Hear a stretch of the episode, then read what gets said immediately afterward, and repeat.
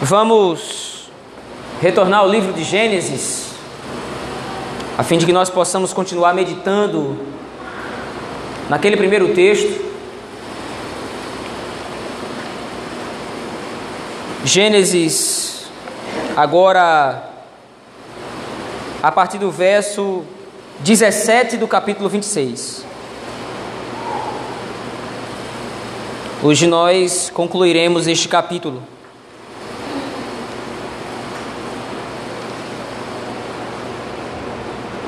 Gênesis, capítulo 26, a partir do versículo 17, até o final do capítulo. Assim nos diz o texto da palavra do Senhor. Então Isaac saiu dali e se acampou no vale de Gerar, onde habitou. E tornou Isaac a abrir os poços que se cavaram nos dias de Abraão, seu pai, porque os filisteus os haviam entulhado depois da morte de Abraão. E lhes deu os mesmos nomes que seu pai lhes havia posto. Cavaram os servos de Isaac no vale e acharam um poço de água nascente. Mas os pastores de Gerá contenderam com os pastores de Isaac, dizendo: Esta água é nossa. Por isso chamou o poço de Ezek, porque contenderam com ele. Então cavaram outro poço, e também por causa desse contenderam. Por isso recebeu o nome de Sitna. Partindo dali, cavou ainda outro poço, e como por este não contenderam, chamou-lhe Reubote, e disse: Porque agora nos deu lugar o Senhor, e prosperaremos na terra. Dali subiu para Berseba. Na mesma noite lhe apareceu o Senhor e lhe disse: Eu sou o Deus de Abraão, teu pai. Não temas, porque eu sou contigo. Abençoar-te-ei e multiplicarei a tua descendência por amor de Abraão, meu servo. Então levantou ali um altar e, tendo invocado o nome do Senhor, armou a sua tenda. E os servos de Isaac abriram ali um poço. De Gerar foram ter com ele Abimeleque e seu amigo Alzate, e ficou comandante do seu exército. Disse-lhes Isaac: Por que viestes a mim? Pois me odiais e me expulsastes do vosso meio. Eles responderam: Vimos claramente que o Senhor é contigo. Então dissemos: Haja agora juramento entre nós e ti, e façamos aliança contigo. Jura que não nos farás mal, como também não te havemos tocado, e como te fizemos somente o bem, e te deixamos ir em paz. Tu és agora o abençoado do Senhor. Então Isaac lhes deu um banquete, e comeram e beberam. Levantando-se de madrugada, juraram de parte a parte. Isaac os despediu e eles se foram em paz. Nesse mesmo dia, vieram os servos de Isaac e, dando-lhe notícia do poço que tinham cavado, lhe disseram: Achamos água. Ao poço chamou-lhe Seba, por isso Berseba é o nome daquela cidade até o dia de hoje. Tendo Esaú 40 anos de idade, tomou por esposa Judite, filha de Beri, Eteu, e a Bazemate, filha de Elon, Eteu. Ambas se tornaram amargura de espírito para Isaac e para Rebeca. Amém. Vamos orar ao nosso Deus nesse momento. Deus Criador, Deus Todo-Poderoso, temos lido a Tua palavra e nesse momento clamamos, pedimos que o Senhor seja conosco, nos favorecendo com a iluminação do Teu Espírito, entendendo o texto sagrado e por este mesmo Espírito, que possamos ser pastoreados pelo texto, Senhor. Nos ajuda. É assim que nós oramos, no nome de Cristo, teu Filho. Amém. Meus irmãos, na primeira sessão, ou na primeira parte do capítulo 26 de Gênesis, nós vimos que a intenção de Moisés foi de declarar ao povo de Israel, para quem ele está escrevendo, que a bênção do Senhor sobre Isaac era uma bênção incondicional, que não dependia dos esforços de Isaac para obtê-la, ainda que Isaac deveria corresponder a essa bênção em santidade, em obediência a Deus. Essa bênção da qual Isaac estava desfrutando, ela tinha frutos ou ela tinha raiz nas promessas que o Senhor Deus havia feito a Abraão, seu pai. E não era por causa de Abraão em si, que Isaac agora estava sendo abençoado, mas porque as promessas do Senhor levavam em consideração o plano de salvação do qual Abraão fazia parte e a sua descendência depois dele, a qual Isaac representa. Então, no primeiro momento, nós temos a bênção do Senhor favorecendo Isaac. E nós vimos que essa bênção, ela aparece na primeira seção do texto, em vias da proteção que Isaac recebe diante dos seus inimigos. Isaac agora está na terra de Gerar, uma terra estranha, apesar de ser em Canaã. Mas agora quem habita essas terras são os filisteus, um povo que nós conhecemos bem na Escritura, um povo de coração duro, um povo idólatra, pagão. Então, de certa forma, há uma relação conturbada entre Abimeleque, rei de Gerar, e Isaac, especialmente porque Isaac repete os mesmos erros de seu pai Abraão, e tendo chegado a essa terra estranha, mente para Abimeleque, dizendo que Rebeca não é a sua mulher, é sua irmã. Abimeleque, conhecedor disso, sabendo, ou sabedor dessa informação, agora vai arguir Isaac por causa dessa mentira, mas ao invés de julgar Isaac, o que seria de repente o esperado, a bênção do Senhor então favorece Isaac diante de Abimeleque. E de repente, ao invés de ser punido, Isaac é abençoado pelo Senhor.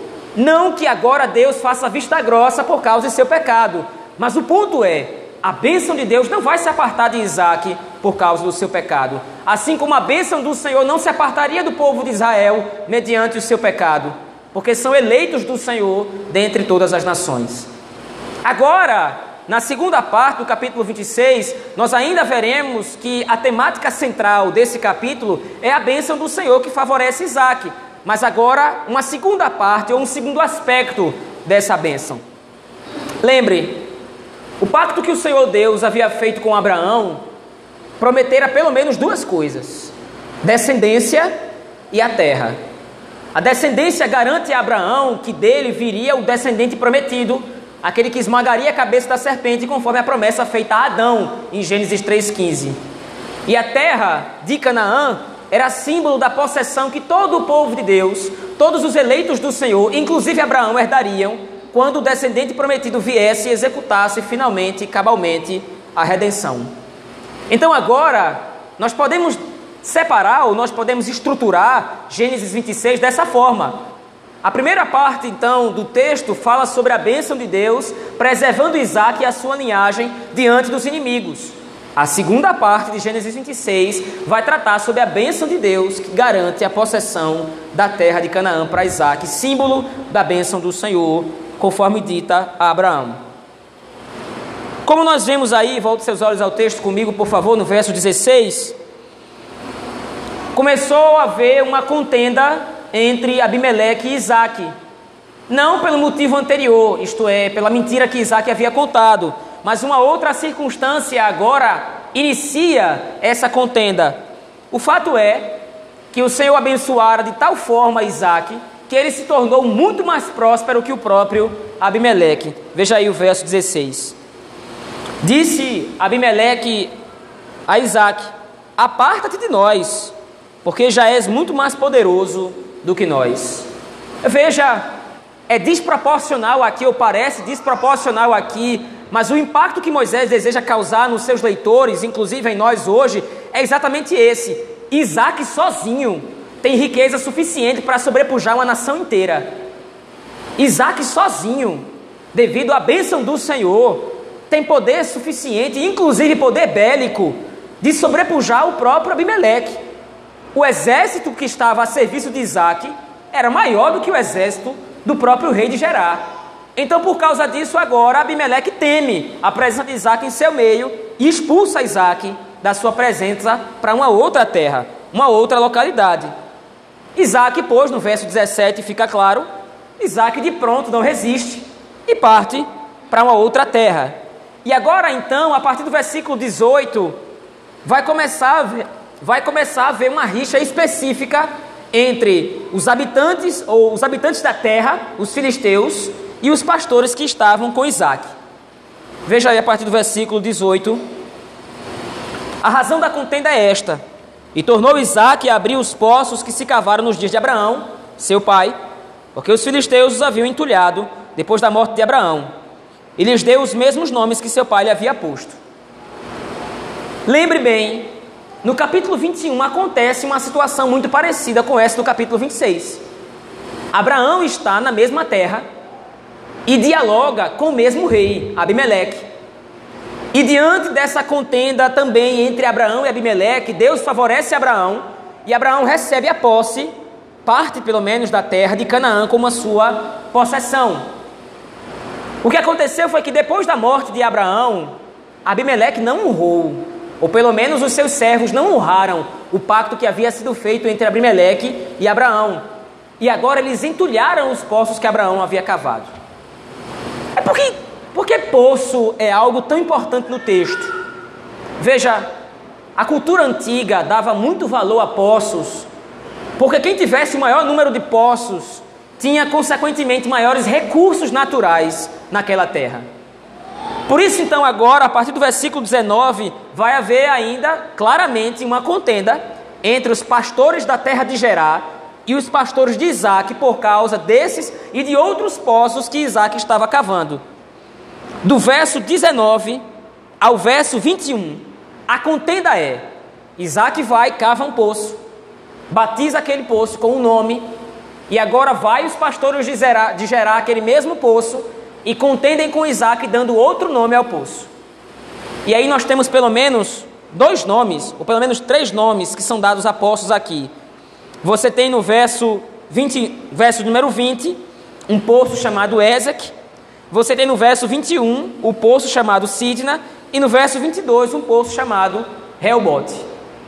Esse costume de dar nomes a poços era o costume antigo de você exibir possessão.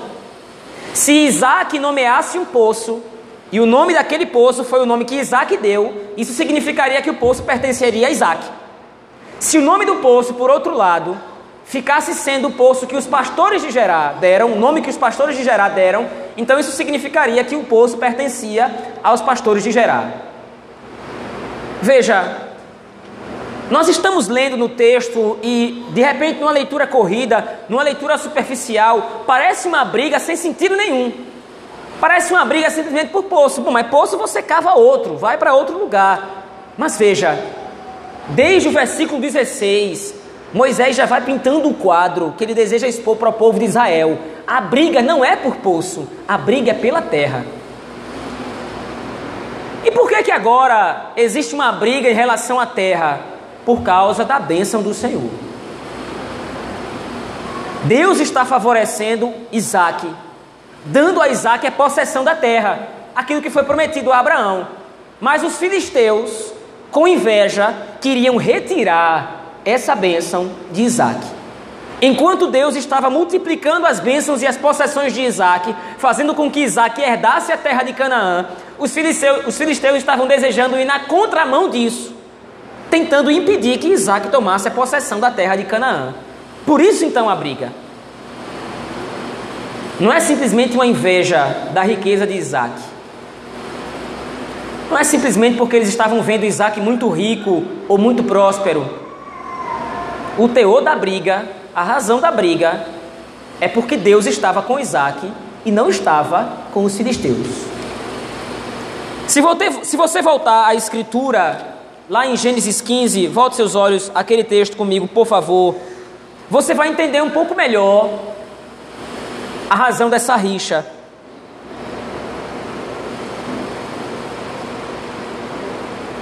Gênesis capítulo 15, a partir do versículo 12.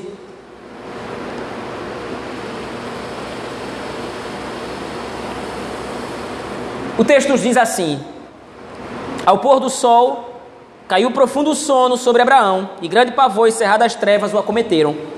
Então lhe foi dito: Sabe com certeza que a tua posteridade será peregrina em terra alheia, e será reduzida à escravidão, e será atingida por quatrocentos anos. Mas também eu julgarei a gente que tem de sujeitar-se, e depois sairão com grandes riquezas. E tu irás para os teus pais em paz, serás sepultado em ditosa velhice. Na quarta geração tornarão para aqui, porque ainda não se enche, ah, porque não encheu-se ainda a medida da iniquidade dos amorreus. Veja, esse texto ele é específico na história de Isaac, na história de Abraão, Isaac e Jacó. Porque Isaac está morando na terra de um povo que já havia sido julgado por Deus, mas a sua sentença ainda não foi executada. Os filisteus habitam a terra de Canaã, juntamente com outros povos, como por exemplo os amorreus descritos aqui em Gênesis 15. Esses povos, como já disse antes, eram povos pagãos, povos avessos a Deus, que não honravam ao Senhor, que não adoravam ao Senhor. Por essa razão, Deus os havia banido da terra, mas ainda não havia executado a sentença. Agora, através de Isaac, ao passo que Deus vai abençoando o servo do Senhor, vai ficando notória que a intenção divina é tirar a terra dos filisteus, tirar a terra dos amorreus e concedê-la a Isaac. O que está sendo aqui disposto para nós em Gênesis 26 é exatamente o início da execução desse plano divino. Deus está favorecendo o seu povo, Deus está favorecendo o seu servo em detrimento dos ímpios. Veja, isso não é novo na Escritura. Essa percepção de que os ímpios rivalizam com o povo de Deus. Nós já temos visto isso aqui desde Gênesis 3. De como todo aquele que é chamado justo pelo Senhor há de ser perseguido. Mas perseguido por quem? Perseguido por quê? Perseguido por todos aqueles que não adoram ao Senhor, pelo fato simples de serem abençoados por Ele. Gênesis 26 apresenta para nós, meus irmãos, o quadro geral através do qual nós vemos o motivo da perseguição dos ímpios contra o povo de Deus. Afinal de contas, o povo de Deus foi abençoado pelo Senhor, não com riquezas, não com terras, como simbolizava aqui a bênção do Senhor através de Isaac ou sobre Isaac. Mas o povo de Deus foi abençoado com a maior bênção de todas: a salvação e o amor eletivo de Deus. Porém, esse amor eletivo do Senhor implica em que o ímpio será desterrado em favor do justo. Nós estamos literalmente caminhando nesse mundo e peregrinando nessa terra, assim como Abraão peregrinou. Lembre-se, Toda a trajetória de Abraão é uma trajetória de peregrinação. Ele vai caminhando pela terra de Canaã. E o Senhor, em determinado momento, diz: Abraão, levanta os olhos, olha para a direita, para a esquerda, para o norte para o sul. Você está vendo? É isso que você vai herdar.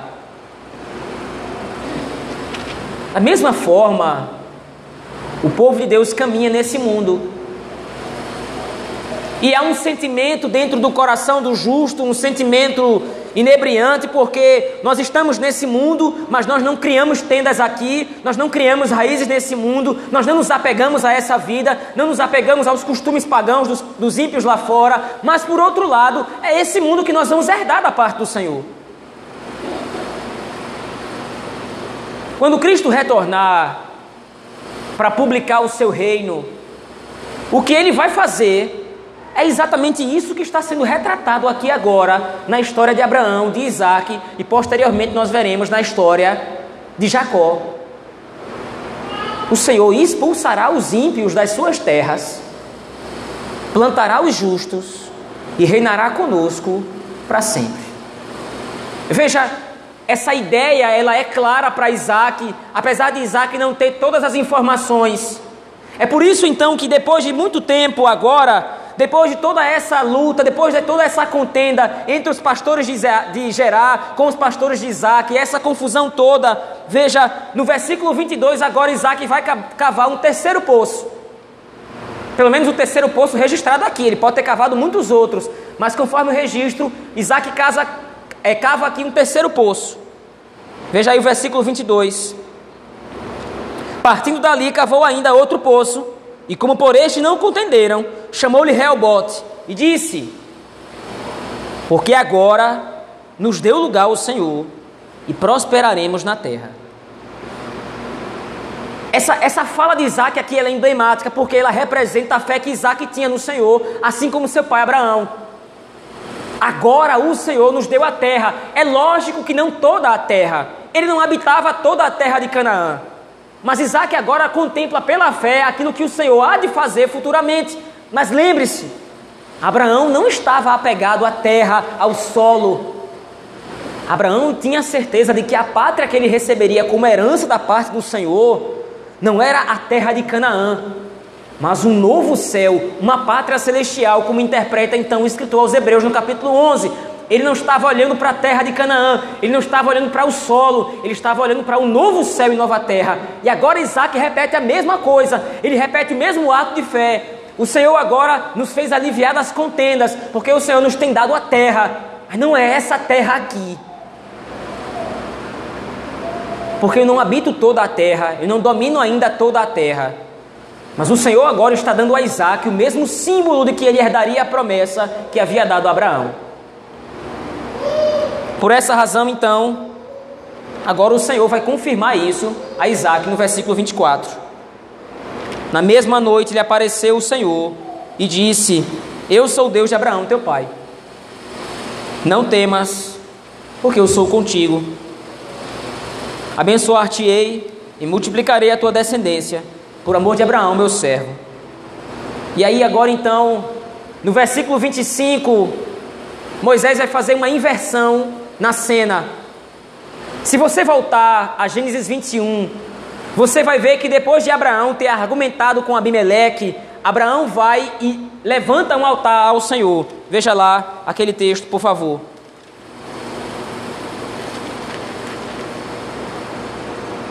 Gênesis 21, a partir do versículo 32, o texto diz assim: Assim fizeram aliança em Beceba. Levantaram-se Abimeleque e Ficol, comandante do seu exército, e voltaram para as terras dos filisteus. Plantou Abraão tarmagueiras em Beceba e invocou ali o nome do Senhor, Deus eterno. E foi Abraão por muito tempo morador na terra dos filisteus. Agora, em Gênesis 26, a cena é invertida.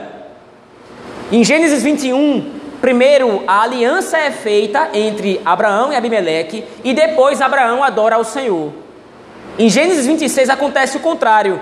Deus se apresenta a Isaac, Isaac adora ao Senhor. Mas agora o registro dessa adoração, quando Isaac constrói um altar, é exatamente para introduzir que vai acontecer a mesma coisa. Isaac vai fazer um novo pacto, Isaac vai fazer um novo acordo com Abimeleque e o comandante do seu exército o que está aí registrado do versículo 26 ao 33.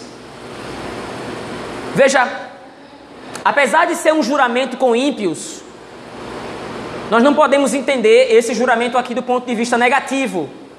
Porque esse juramento que está sendo feito entre Abimeleque e Isaac aqui é usado pela providência de Deus para demonstrar o favor do Senhor para com Isaac. A bênção divina agora vai fazer com que Abimeleque se renda e perceba que o Senhor está na vida de Isaac, dando-lhe possessão da terra. É o que acontece exatamente aí no versículo 29.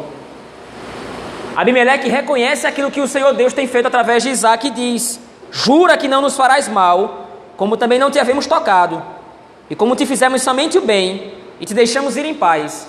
E agora ele termina a sua fala: Tu és agora o abençoado do Senhor. O que é que isso representa? Qual é a mensagem que está sendo dita aqui para o povo de Israel, por Moisés e para nós hoje? Veja, a bênção do Senhor que garante a herança prometida não depende da aceitação dos ímpios. Mas em alguns momentos, o Senhor fará com que os próprios ímpios reconheçam a bênção do Senhor sobre seus servos. E Israel agora está marchando para a terra de Canaã, está no deserto, lembre-se disso, o contexto do livro de Gênesis é esse. E Israel caminhando para a terra de Canaã vai se deparando com povos, e aí, por exemplo, no contexto dos espias, os, dez, os 12 espias voltam das terras, voltam da sua visita à terra de Canaã, e agora eles prestam um relatório a, a, a Moisés e a todo o povo. E aí o relatório é o seguinte: olha, nós encontramos cidades com muralhas altíssimas, o povo é muito poderoso, nós não temos condições de vencer esses povos.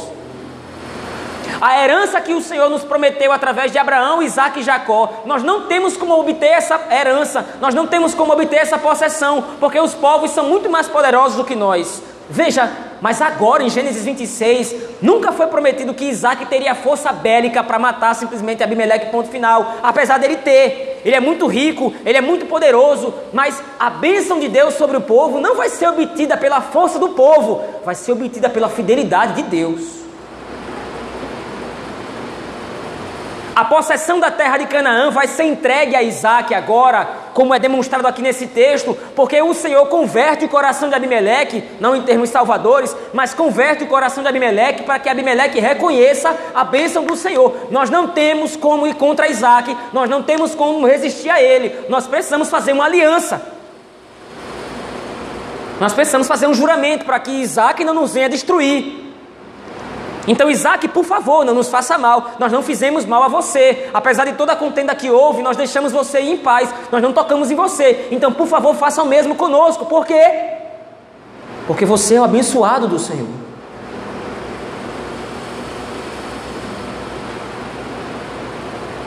Veja,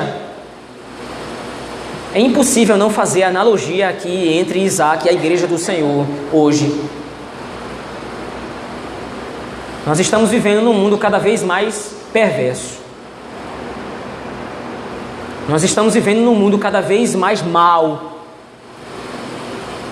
E de como o mundo tem odiado a igreja. E como tem manifesto toda a sua antagonia, toda a sua ojeriza contra o povo de Deus, perseguindo o povo de Deus, perseguindo a igreja do Senhor. Como disse anteriormente, talvez no Brasil nós não tenhamos ainda uma noção tão clara disso, porque a perseguição no Brasil ela ainda é mais ideológica, é mais filosófica, ela é um pouco mais velada. Mas em vários lugares do mundo, como, como nós oramos hoje aqui, os nossos irmãos são mortos das maneiras mais terríveis e mais cruéis possíveis. Então não se engane, não é porque você hoje tem o direito de sair com a sua Bíblia debaixo do braço por aí, que em todo lugar do mundo é assim. Não. Há irmãos nossos que são violentados, perseguidos, mortos por causa do Evangelho. E diante desse cenário todo de terror, de pânico, muitas vezes o nosso coração se atemoriza. Como é que nós vamos obter a salvação se os ímpios são tão maus e perversos, se querem nos destruir, se estão a ponto de demonstrar toda a sua fúria contra a igreja? A obtenção da bênção do Senhor não depende da aceitação dos ímpios. A nossa salvação não depende dos ímpios concordarem em sermos salvos. A nossa salvação não, também não depende dos nossos esforços, da força do nosso braço. A nossa salvação depende exclusivamente da bênção do Senhor que repousa sobre as nossas vidas por causa de Cristo. Uma vez em Cristo, uma vez confiando no Senhor, a possessão nos é garantida, a terra nos está assegurada nós estamos caminhando para lá. Mas veja, caminhando agora para o final do texto, nos versos 34 e 35, há uma ruptura na narrativa aparente ruptura. Moisés está descrevendo aqui o relacionamento de Isaac com Abimeleque e de como agora eles estão tentando fazer esse acordo de paz, esse juramento. E agora Moisés está redigindo todo o capítulo 26 falando da bênção do Senhor, bênção que garante a proteção dos inimigos, protegendo a descendência, bênção que garante a possessão da terra prometida, assim como foi com Abraão. E agora parece que no versículo 34, 35 a narrativa muda completamente de assunto para algo que não tem aparentemente nada a ver. Mas veja, Moisés aqui está introduzindo o que vai acontecer no capítulo 27, como nós veremos nos próximos domingos, se o Senhor assim nos permitir. Tendo Esaú 40 anos de idade, tomou por esposa Judite, filha de Beri, Eteu, e Abazemate, filha de Elon, Eteu. Naturalmente, as informações bíblicas elas se repetem de maneira intencional. Os autores bíblicos eles não estão interessados em repetir informações simplesmente pela repetição. E agora aqui a nacionalidade das mulheres com quem Esaú casa é repetida duas vezes. Esaú se casou com Eteus ou com Etéias. O ponto em questão aqui é que ele casa com ímpios. Ele casa com as filhas da terra. Se você se lembrar, é isso que Abraão faz é, aliás, é exatamente o contrário do que Abraão faz em Gênesis 24. Abraão chama o seu servo Eliezer, o servo mais velho da sua casa, e diz: Olha, você vai para outra terra, você vai para a casa dos meus pais e de lá você vai trazer uma esposa para o meu filho. Eu não quero que o meu filho se case com alguém dessa terra, porque os povos dessa terra são pagãos. O que é que Abraão tem em mente, como nós vimos lá em Gênesis 24? O que é que Abraão tem em mente quando ele exige que o servo dele busque uma mulher de outra terra? É simplesmente porque Abraão quer um bom casamento para o seu filho? Bom, isso também. Abraão estava preocupado com o futuro de Isaac, mas Abraão tinha outra coisa em mente. Eu não posso deixar que Isaac corrompa a descendência prometida, a linhagem santa, se casando com um ímpio, ou com uma ímpia no caso. Eu não posso permitir que a promessa de Deus, através da minha linhagem, seja destruída com um casamento ímpio entre o meu filho e alguém que não teme ao Senhor. Se isso acontecer, a linhagem vai estar comprometida, vai romper. Abraão havia sido tirado, ele e Sarai haviam sido tirados, Sara havia sido tirado da terra de Ur dos caldeus. E agora Abraão e Sara têm fé no Senhor, eles conhecem ao Deus verdadeiro. Em Gênesis 24, Abraão tem a mesma preocupação. Você vai agora, Eliezer, para uma outra terra e você vai buscar de lá uma mulher que manifeste a mesma fé no Senhor que eu tive quando eu saí da minha terra, da minha parentela, da casa de meu pai e fui para uma outra terra com fé no Senhor. Você vai para lá e você vai buscar uma, uma mulher que case com meu filho dessas formas, com esses requisitos em mente. Esaú agora vai na contramão de tudo isso. Ele não dá ouvido à fé de seus pais e ele se casa com ímpias. Como não bastasse casar com uma ímpia, ele casa com duas. Mas veja, o autor está simplesmente dizendo aqui que Esaú casou mal. Será que a preocupação de Moisés agora, depois de todo esse relato de Gênesis 26, é simplesmente terminar o capítulo demonstrando o quanto Esaú foi tolo? Lembre-se, em Gênesis 25, já havia sido declarado que a bênção salvadora do Senhor estaria sobre Jacó e não sobre Esaú. O que agora Moisés está declarando é: Esaú corrompeu a linhagem, porque a bênção do Senhor não está sobre ele. A bênção do Senhor não está passando de Abraão para Isaac e de Isaac para Esaú. Está passando de Isaac para Jacó. Esaú não vai tomar parte na bênção do Senhor. Não é através dele que a linhagem de Abraão vai dar continuidade ou vai ser continuada será através de Jacó, seu irmão. Mas veja, há um ponto interessante aqui que precisa ser falado. Existem aspectos do texto que fazem parte das adjacências do tema central do texto. No, cap... no versículo 35, veja aí, o autor vai mais além. Ele registra não somente o casamento estranho de Esaú, mas agora ele diz: Ambas se tornaram, as, as noras agora de Isaac e Rebeca, ambas se tornaram a amargura de espírito para Isaac e para Rebeca. Eu gostaria de me dirigir aqui especificamente aos pais.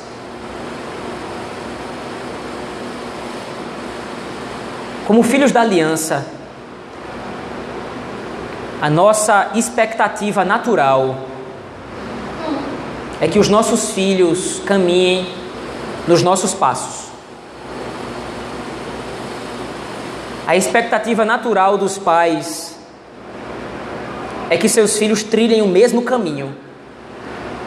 E essa era a expectativa de Isaac e Rebeca. Apesar de o Senhor ter dito no capítulo 25 que, olha, o mais velho será servo do mais moço, a minha bênção salvadora está sobre Isaac, a minha bênção salvadora está sobre Jacó e não sobre Esaú. A expectativa natural de Isaac de pelo menos que restasse misericórdia da parte de Deus para salvar seu filho Esaú. Mas isso não aconteceu.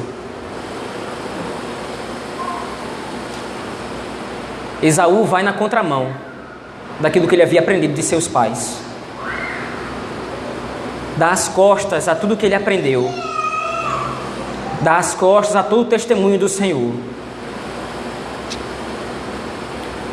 Nós, enquanto pais, nós ensinamos os nossos filhos na lei do Senhor.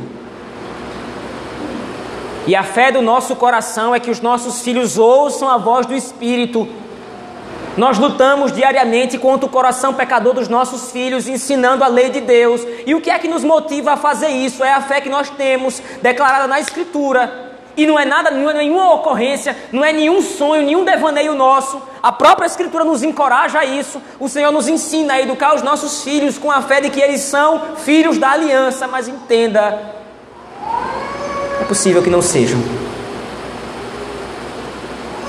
Eu não estou pregando aqui uma mensagem de desesperança.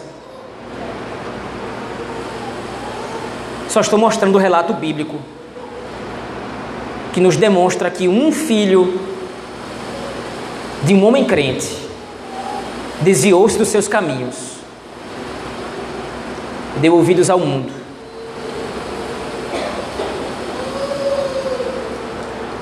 Me dirigindo agora aos filhos, o fim da estrada de Esaú não é bom. Em determinado momento no futuro, a, nós vamos ver isso nos próximos capítulos. Esaú e Jacó se veem numa situação difícil porque agora uma contenda entre eles, há uma contenda entre irmãos. Jacó aparentemente usurpa a bênção que deveria ser direcionada segundo Isaac para Esaú, mas a bênção era de Jacó. O Senhor já havia profetizado isso, já havia dito isso, e por causa dessa usurpação, Esaú se levanta contra o seu irmão e Jacó precisa correr, mas futuramente Jacó encontra graça aos olhos de Esaú e os dois se abraçam, se reencontram e há um momento bonito de união entre família. Mas não é por causa disso que Esaú foi favorecido por Deus com a salvação. A trajetória de Esaú é terrível. Esaú é pai de Edom. Os edomitas no futuro vão se levantar contra Israel, vão se unir à Babilônia no cerco de Nabucodonosor e vão se voltar contra o povo de Deus. E no Salmo 137 é uma oração do povo de Deus contra os edomitas. Lembra-te, Senhor, dos filhos de Edom para seres contra. E acredite, o Senhor será contra os filhos de Edom no dia do juízo. Não haverá misericórdia para os filhos de Edom. Não haverá misericórdia para Esaú por ter se levantado contra Jacó. Não imite os passos de Esaú. Você que é filho, não imite os passos de Esaú. Esaú deu ouvidos ao mundo, Esaú casou-se com as filhas da terra, e por causa disso se colocou em laços de perdição, evidenciando apenas a sua reprovação diante de Deus. Não queira experimentar o quanto o mundo é mau, assim como Esaú tentou.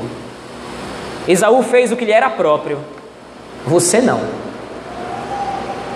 Esaú fez o que lhe era natural, porque era um réprobo, mas você é um eleito do Senhor. Ouça seus pais. A escolha de Esaú trouxe amargura para Isaac e Rebeca porque eles sabiam que isso significava. Não era somente mais uma teimosia de um menino, não era somente a teimosia de um adolescente, de um jovem. Era a demonstração clara de que Esaú não participava da bênção salvadora do Senhor. Por causa disso, ele se perde no seu caminho, se volta contra o que havia sido ensinado por ele a seus pais. Gênesis 26, do versículo 17 ao 35, meus irmãos demonstra para nós algumas aplicações, alguns princípios que nós devemos exercitar ao longo da nossa vida. O primeiro princípio que o texto nos mostra é a centralidade da bênção divina sobre os eleitos, independente da aceitação ou rejeição dos ímpios, como nós vimos. A bênção do Senhor está sobre nós e ponto final.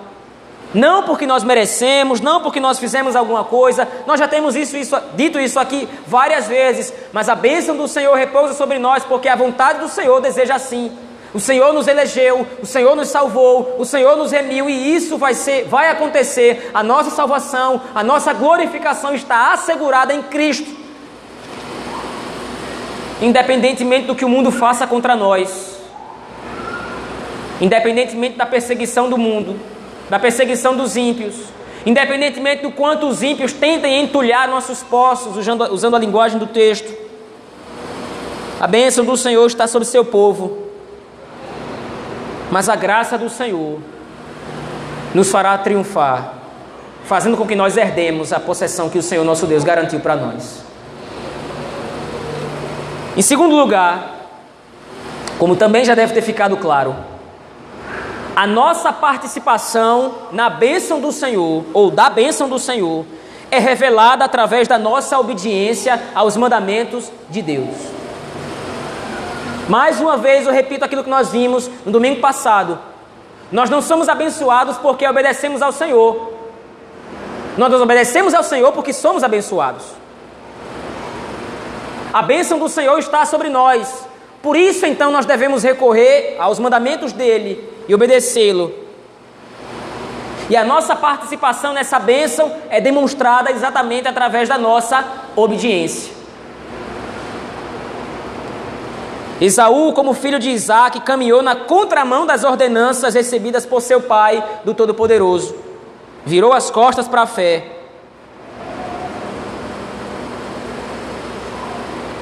Nossa obediência revelada ou é revelada não somente para o mundo, mas a nossa obediência serve como um instrumento de Deus para que nós sejamos lembrados de que nós somos agraciados com a misericórdia que Ele derrama sobre as nossas vidas. A nossa obediência ao Senhor serve para nos lembrar do nosso pertencimento a Ele. Por que, é que nós obedecemos a Deus? Por que, é que nós atentamos aos seus mandamentos? Porque o Senhor nos remiu. Porque o Senhor nos tem abençoado. Se você olhar para a sua vida, eu tenho certeza que você vai encontrar motivos inúmeros para agradecer ao Senhor por tantas bênçãos que Ele tem derramado sobre a sua vida. Bênçãos materiais mesmo. Mas a maior de todas as bênçãos, de onde vem todas as outras, é o fato de que você é um eleito do Senhor. E por esta razão, há uma obrigação que pesa sobre você de corresponder a essa eleição através das suas obras, em obediência aos mandamentos do Senhor. Quando Esaú casou-se com as filhas da terra, ele estava rejeitando o Deus da bênção e a bênção de Deus. E como não podia ser diferente, encontrou o pior desfecho da sua vida. Ele foi banido da presença do Senhor. Eu quero concluir aqui, meus irmãos, dizendo que a fé de Abraão o fez contemplar de longe o cumprimento do pacto divino. Cristo Jesus, o descendente prometido, executou o alto sacrifício, a redenção prometida. Essa mesma palavra dita ao primeiro patriarca, de que seria com ele, é dita para nós hoje. Isaac, filho de Abraão, vislumbrou a mesma promessa. A promessa de que obteria a terra prometida por causa do descendente prometido, a qual ele ainda não via, mas tinha certeza e convicção de que chegaria o tempo em que através dele herdaria a possessão da terra. Os nossos olhos ainda não contemplaram Cristo. Nós ainda não temos visto o seu rosto. Mas nós estamos seguindo as mesmas pisaduras de Abraão, Isaac e Jacó.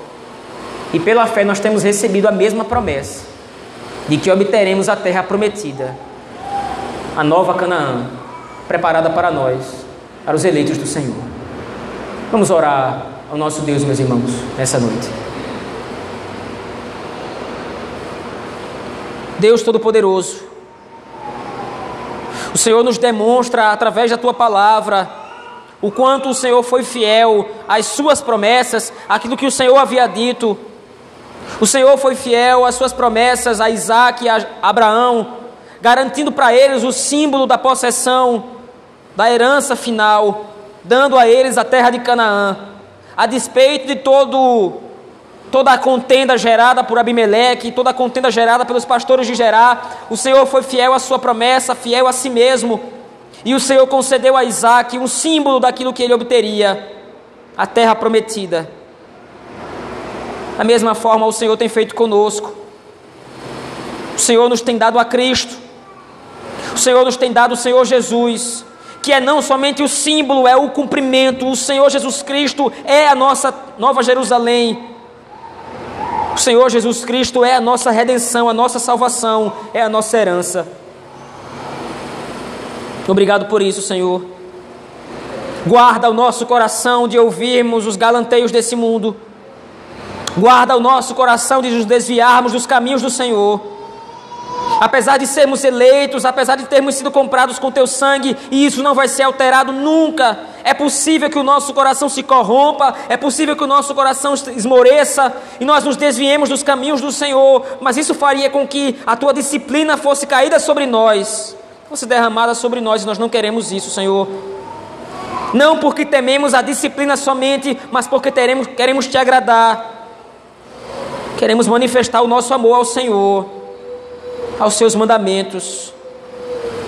Queremos andar nas mesmas pisaduras dos nossos pais, com fé, em obediência ao Senhor Jesus Cristo, aos seus mandamentos. Nos ajuda, Senhor. Tem misericórdia de nós. É assim que nós oramos, no nome de Jesus Cristo, teu Filho. Amém.